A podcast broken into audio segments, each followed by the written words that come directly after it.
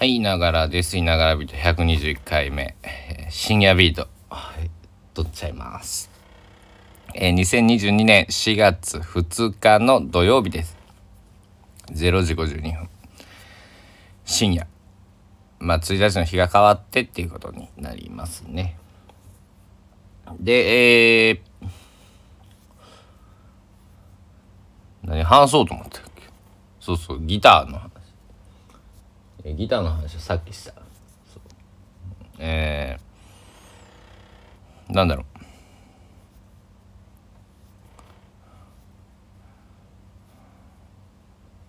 寝れないんですよね。寝れないから録音ボタン押してるっていうなんて勝手なラジオなんだいやでも今日その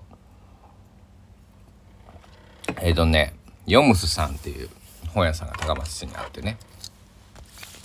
そこに行ってたら、えっと、そのお店の方がね、えっと、ラジオ、TBS ラジオかかっていて、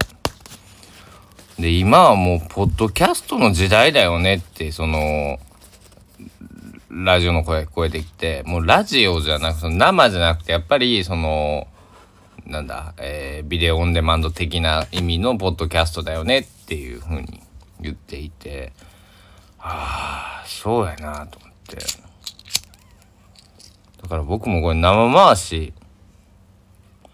生放送まだライブをやったことないんです。この120、えー、回？の中でね。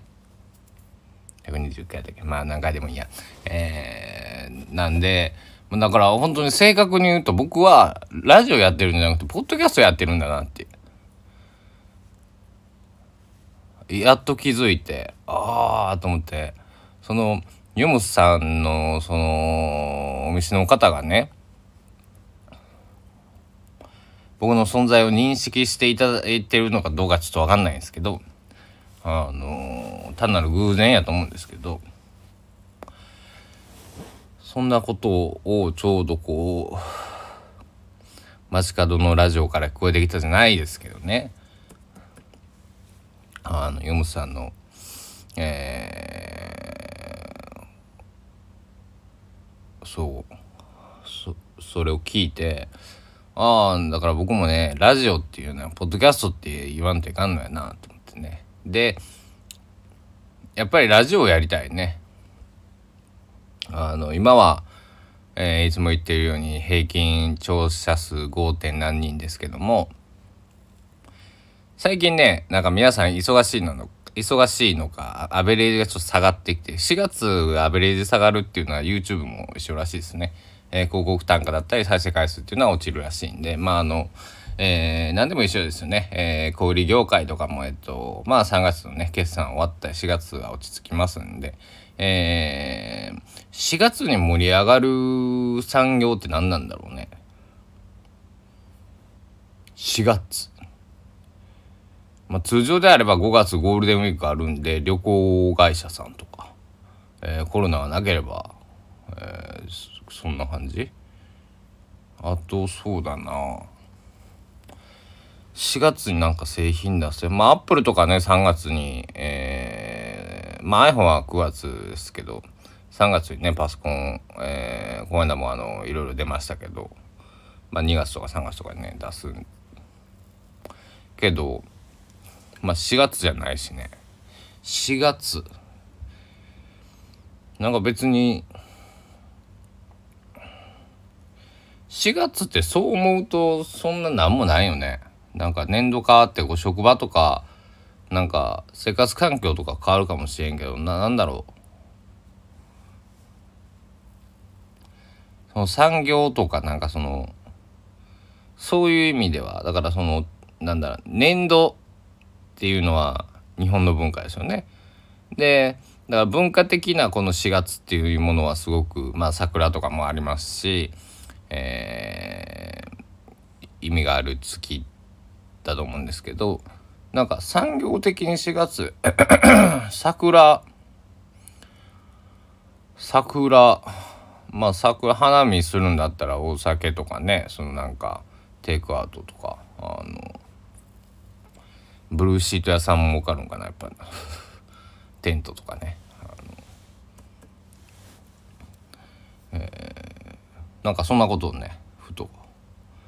考えました。だから4月4月ってねあのいやバタバタはするけどいすあその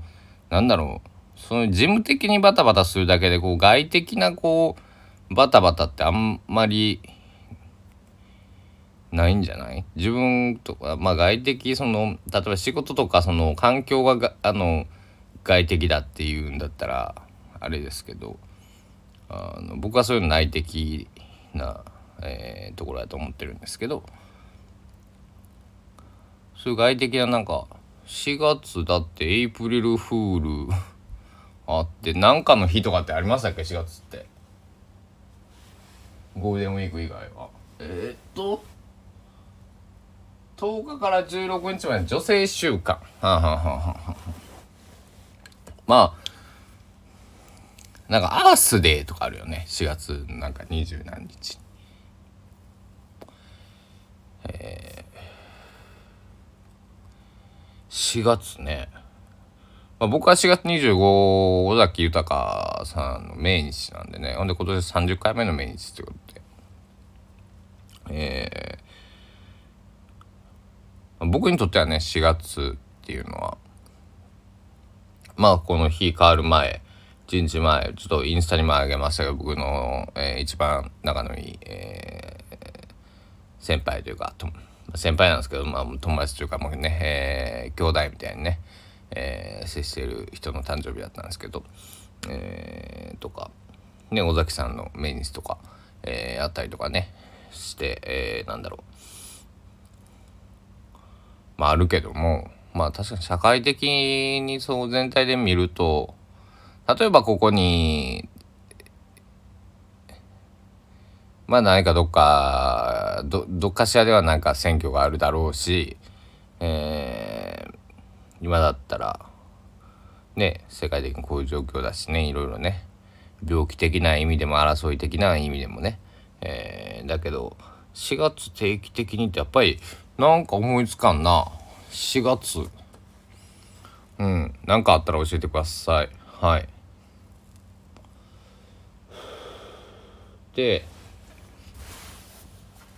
あのなんか最近ねいろいろねあのそのあそうそう現代アートっていうのの話をしたかったんですよ。最近だから僕はあの高松市美術館ここはこう現代アートを主にこう収蔵っていうんですか？集めたりとかその展示をする時にこう借りてきてとか、えー、しているらしいんですけども。でまああのー、まああるねアーティストさんと、えー、画家の方とね終わったようのあのあれです。あごめん。ちょっと独り言でした。あの現代アーティストって呼ばれているようなまあお友達ができてまあそこからね、えー、美術館だったりえー、あと本だったりね、えー、触れるようになるんですけど。で今もえー、今日行ってきたそのまあヨモスさんでも撮ったんやけどえー、前のルヌガンガさんっていうね、えー、ヨモスさんっていうのは基本的にはまあ古書、えー、まあ中古の本ですよね、えー、扱っていてでルヌガンガさんは新書だけなんですね。でそこでいろいろちょっとあの何？あのヨモスさんでは何個か本買ったんですけどルヌガンガさんでまだ変えてなくて僕実はね。あのなんやろ。あのこれあんま分かってもらえないんですけど あのまあ分かりやすく言うとピンとくる僕の言葉で言うたら呼ばれるんですけどこの本とか楽器とかなんかにちょっと持って帰ってちょっと稲柄さんちょっとお願い頼みある。頼むって言われるんですよね。はい。でそういうものを僕は探しにいろいろいつも街に出て、今日のギターなんかもねピント糸とかあこっち見てこれ俺俺俺みたいなことをギターがまあ今実際はしないですけどなんか言ってるような感覚になるんですよはいで、まあ、そういうことを言う人たまにいるらしくてあのー、あるえー、ファッションデザイナーの人にね、あそういう、そういうこと言うやつたまにおるんよって言われました。はい。なんだこれ。これは何？汚れとんのよ、なんか、はい。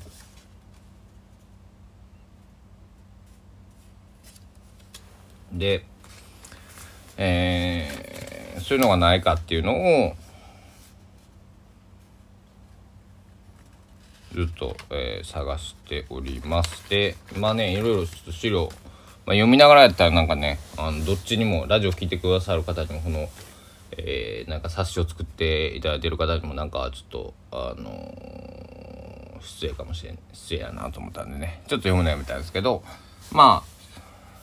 何してたっけ？まあ本屋さんね。ほんで今日も本3冊えー